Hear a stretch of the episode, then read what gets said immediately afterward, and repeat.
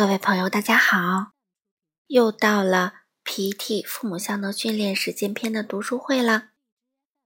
咱们今天继续读第十四章：四位家长的个人分享，PET 给家庭带来的变化。上周呢，我们读了一个非常非常感人的案例。今天我们读第二个。由于时间的关系，我会读第二个的上半部分。下周我们继续读下半部分，大家记得收听哦。好，那我们一起开始吧。二，不只是技巧，我的 PET 之旅。我依然记得爱丽丝出生的那一刻，那是在两年前。我和乔伊对于小婴儿一无所知，我们非常担心自己会做错，担心自己。可能不知道如何满足他的需求。我们希望能给他的人生一个最美好的开始，尤其是在情感上。为此，我们经常会牺牲自己的需求和兴趣，而去做一些我们认为对他最好的事情。但是，什么对他是最好的，我们却不清楚。在爱丽丝进行十八个月的体检时，我问她的体检医生。有没有什么可以推荐的书来帮助我应对这种需求冲突？医生推荐了托马斯·戈登博士的《PET 父母效能训练》。我完全被这本书吸引了，书中的理念让我感觉很舒服。我也很认同 PET 理念。我想它应该是每个有孩子的家庭必备的一本书。它适用于任何家庭。虽然我对书中的技巧很认同，但是仅仅依靠自己来运用这些技巧却异常艰难。（括号我们没有足够的资金支持来参加课程。）有一天，当我发现自己正对着爱丽丝叫喊，当我发现自己正在骂她、威胁她时，我真的惊呆了。这就是我那很少显露出的一面。我意识到，无论爱丽丝做了什么，也不应当让我如此生气。这是我的问题，这就是我不喜欢的那个我。我不希望带着自己面对每日冲突的无力感与爱丽丝相处，这样会让她更感到痛苦。之后不久，我发现加州大学开设了 PET 课程，而且我的母亲资助我去学习这个课程。或许在一些帮助和自己的努力下。PET 上提到的技巧会帮到我。下面就是我在九周的课程中坚持记的日记，包括我的感想、我碰到的困难以及我学习中的愉悦。一九七五年一月十一号（括号记录）一月十五号，爱丽丝就要两岁了，她还不能说完整的句子，只能说一些名词。她是家里唯一的孩子。爱丽丝哭着醒来了，听起来她有些害怕。我走进她的房间，看看发生了什么。妈妈问：“是做噩梦了吗？”爱丽丝：“是伯特厄尼。”妈妈说：“你梦到伯特和厄尼了？”（括号伯特和厄尼是美国动画片《芝麻街》里的人物。）爱丽丝：“是。”哭得更厉害了。妈妈说：“他们吓着你啦。”爱丽丝，嗯，哭声渐渐小了。接着，她看起来清醒了一些。妈妈问：“你被梦吓到了？”爱丽丝，嗯，是厄尼。妈妈说：“哦，梦并不是真的。”（括号我不知道该如何向她解释。）爱丽丝说：“玩具。”妈妈说：“玩具。”爱丽丝说：“是。”我想起来，几天前在我母亲那里，爱丽丝看到了一个挂在窗帘上的假虫子，她有点害怕。我告诉她那是假的，那是一个玩具虫子。她却摸了摸它，然后笑了。她将玩具和那是假的用自己的方式联系在一起，并且去理解我对于噩梦的解释。一九七五年一月十四号，我还记得我哥哥对我积极倾听爱丽丝做了总结。当他伤到自己，或者是把指头夹在门缝里时，他会哭着过来找我。我会这么说：“哦，真的伤到你了。”如果他因为有人拿走了他的东西而沮丧，我就会说：“你真的很想要那个，对吗？”我哥哥对此的反应是。你为何总是要重复他的话呢？对于从未尝试使用过积极倾听的人来说，这样的回应的确看起来像是无意义的重复。可是事实上，爱丽丝能够意识到我在努力的理解她的感受，而且她也会变得轻松些。一九七五年一月十七日，我发现自己有点滥用积极倾听。我试图用积极倾听。来转移爱丽丝的注意力。尽管我去积极倾听了，但是我能感受到自己的反馈其实与接收到的信息有差异。我转移了爱丽丝的注意力，反而离开了倾听的重点。我们开车路过百吉饼店，她着急地喊着：“百吉饼，爱丽丝！”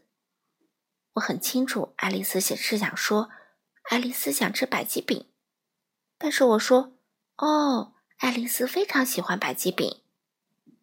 我是在用这种方式来逃避我不想听到的，但是爱丽丝可不是那么容易被骗。她纠正道：“白吉饼现在。”我鹦鹉学舌般的说道：“现在。”我意识到这样一种所谓的积极倾听，不比十二种绊脚石强到哪去。事实上，这也是一种绊脚石。此时更需要的应当是一个坦诚的我信息。我也认识到自己其实经常在这么做，貌似在积极倾听，其实是在强加自己的意愿。我必须注意这一点。一九七五年一月十九号，在我使用积极倾听时，爱丽丝的回应都不错，但是我也发现自己很喜欢告诉她该做什么，或者是给她建议。我留意到她会频繁地问我，她这样做可不可以？这让我明白。我的指示或者是建议，在抑制他的自我发展和对自我的负责。我更喜欢看到他按自己的方式，按照自己的速度来发展。我确实很喜欢他关注我的感受，我猜他也同样喜欢我关注他的感受。一九七五年一月二十号，我发现我对于其他父母和孩子以及父母之间的沟通非常关注，这对我产生了困扰。尤其是当我留意到周围的朋友在使用绊脚石和孩子对话，或是和我说话时，有很多人都是在用这种传统的沟通方式。我无法接纳这种情况。我想，这之所以会困扰我，是因为我不喜欢听到这样针对别人行为的负面的评价。我希望让他们知道，他们可以做他们自己的事情，我也可以做我自己的事情。我认为正确的事情。不一定也是他们觉得正确的。或许等我度过了这些恼人的阶段，我的接纳度就会又有提高。一九七五年一月二十一日，积极倾听对乔伊（括号我丈夫）也管用。他很感激我对他倾听，并且他发现我确实在努力理解他对于问题的感受。我很喜欢这样。我看到他对一些事情的感觉越来越好。我也没有再想着要去帮他解决问题了，我也解决不了。这种新的沟通方式让我们都感觉有些奇怪，但是我们会继续使用。我们希望能更好的理解对方。我想，随着使用技巧的提高，我们会越来越熟练。我们会不再刻意的去使用技巧。我希望是这样。我也发现，当有人不让我自己解决自己的问题时，我会非常的不满。我不喜欢被指使。被说教、被批评、被分析、被安慰、被建议该如何做，嗯，有时可以。我觉得这些都是在干扰我的思路。我需要的是被倾听。被倾听真的是一个很奢侈、很难得的经历。这样的感受也督促我去做一个倾听者。别人一定和我一样愿意被倾听。一九七五年一月二十二日。积极倾听需要完全关注倾诉者。只要我做到全身心的关注，无论是乔伊还是爱丽丝，都会对我的努力做出正面的回馈。一边洗碗一边积极倾听是不实际的，效果也不好。我认为，如果你不能够与倾诉者面对面，互相看着对方的眼睛，那么倾诉者就不会认为你真的在倾听，或者你真的关心他。一九七五年一月二十四日。我发现自己越来越能精准地判断当时的情形是否适合使用积极倾听。以前，我有时会为自己没能在对方感到有问题时进行积极倾听而后悔。现在，我认为如果我无法进行倾听，那么最好不要去做。这不是什么大事儿。今天碰到一个邻居提高嗓门和我说话，我想，或许我要用一下积极倾听了。但是我感到心里不舒服，事实上我有点恼火，所以在当时那种情形下进行积极倾听是虚假的。有时我会因为自己在和成人对话中过于关注自己的积极倾听而困扰，我担心对方会意识到这一点，我担心他们认为我在对他们使用技巧。我想这样的意识会随着技巧使用的熟练以及融会贯通而逐渐淡化。那时，我的关注点也会更好的放在倾听人的身上。一九七五年一月二十六日，爱丽丝对我信息也有了反馈，她会在一定程度上改变不可接纳的行为。我说出的有些话，诸如自己的感受，她无法争辩。她意识到我没有告诉她要做什么，不能做什么，只是我不喜欢他的某些行为，或者他干扰到了我。这样，在他愿意的情况下，他就会改变行为。他不需要不得不辩护或者反抗。我想他喜欢这样。举一个例子吧。当时爱丽丝正在浴缸里玩耍。我说：“我真的不想再看到满地都是你杯子里倒出来的水。我又要清洗地面，我不想一遍一遍的擦地。”爱丽丝把杯子拿到浴缸另一边去玩，那样就不会弄湿地板了。大家都高兴。一九七五年一月二十八日，我看到爱丽丝总是命令小猫，甚至是命令他们的照片。我在想，她这样做是不是因为我也命令她了，或者是我或其他人也在命令小猫？爱丽丝不会命令其他动物或者其他人（括号她会请求别人，但不会命令别人）。他也从不命令自己的玩具。这让我想到，或许他只是在模仿我们对待猫的方式。我们会对猫说：“坐下，或者不要那样。”他很喜欢这么说。我们也是这样说的。他这么快就采用了我们对待小猫的行为和态度，这不又让我感慨我们对孩子的行为的影响力有多大？一九七五年一月二十九日，在最近的沟通中，我不再会由于坚持自己的权利，或者说出自己不接受哪些事情。而感到自己很差劲儿了。我害怕处理爱丽丝的负面反应，害怕让她去经历那些负面感受以及那些沮丧感。我发现，随着让爱丽丝知道我所喜欢的、能应对的以及我不喜欢的，爱丽丝也越来越具有处理沮丧情绪的能力。如果我能及时的以适当的方式表达自己的感受，那事情也不会到一发不可收拾的地步。而他也能很快告诉我们他的想法。我过去经常是隐忍到忍无可忍而情绪爆发。我越来越愿意像他那样呈现一个真实的自己。一九七五年一月三十日，我真的很喜欢这种在处理人际关系以及养育孩子过程中没有权威的方式。我不喜欢使用权威。当知道有一种方式可以避免使用权威，这让人兴奋。一九七五年二月二日，很显然，我们经常在无意识的使用解决问题的技巧。那时，我们一定是在愉悦的氛围中解决了问题。比如，我现在正在浴室里写日记，而爱丽丝正在洗澡。她很喜欢洗澡，每天要洗两到三次。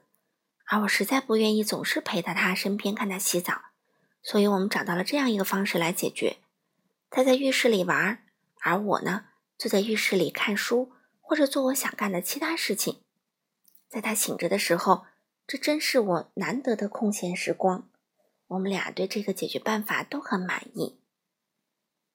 一九七五年二月三日，又一个冲突被解决了，这挺让我惊讶的。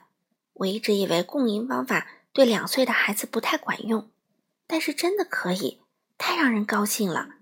找到这样一个让我们都开心的办法，用了一些想象力和创造力，我们也经过了筛选的过程，最终找到了这样一个方式。爱丽丝今天凌晨四点起来后，想睡在我们的大床上。（括号她已经很久没有提出这样的要求了。）我不同意。（括号我先做了积极倾听。如果她睡在我旁边，我就无法入睡，而我很需要有一个好睡眠。奶瓶不能满足他的需求。我的哼唱也不管用，但是他很乐意我坐在他的床边握着他的手唱歌。这样的办法比起我简单的拒绝他，然后让他独自一个人在那里哭泣好百倍。当然也好过让他待在我那里影响我的睡觉。一九七五年二月四日，今天发生了一件有趣的事情，正好让我体会到了上节课中所提到的。人际关系并非像我们所想的那样脆弱。我告诉了丈夫和婆婆（括号他真的很难对付），他们逼着我参加他们的有趣的旅行，让我很不舒服。我应该可以自己选择是否参加这个旅行。他们的行为让我很很烦恼（括号我的接纳线已经到了最底端）。最后，我用当时我所能想到的最好的我信息，说出了我的感受。他们看到了我强烈的感受，然后不再逼我。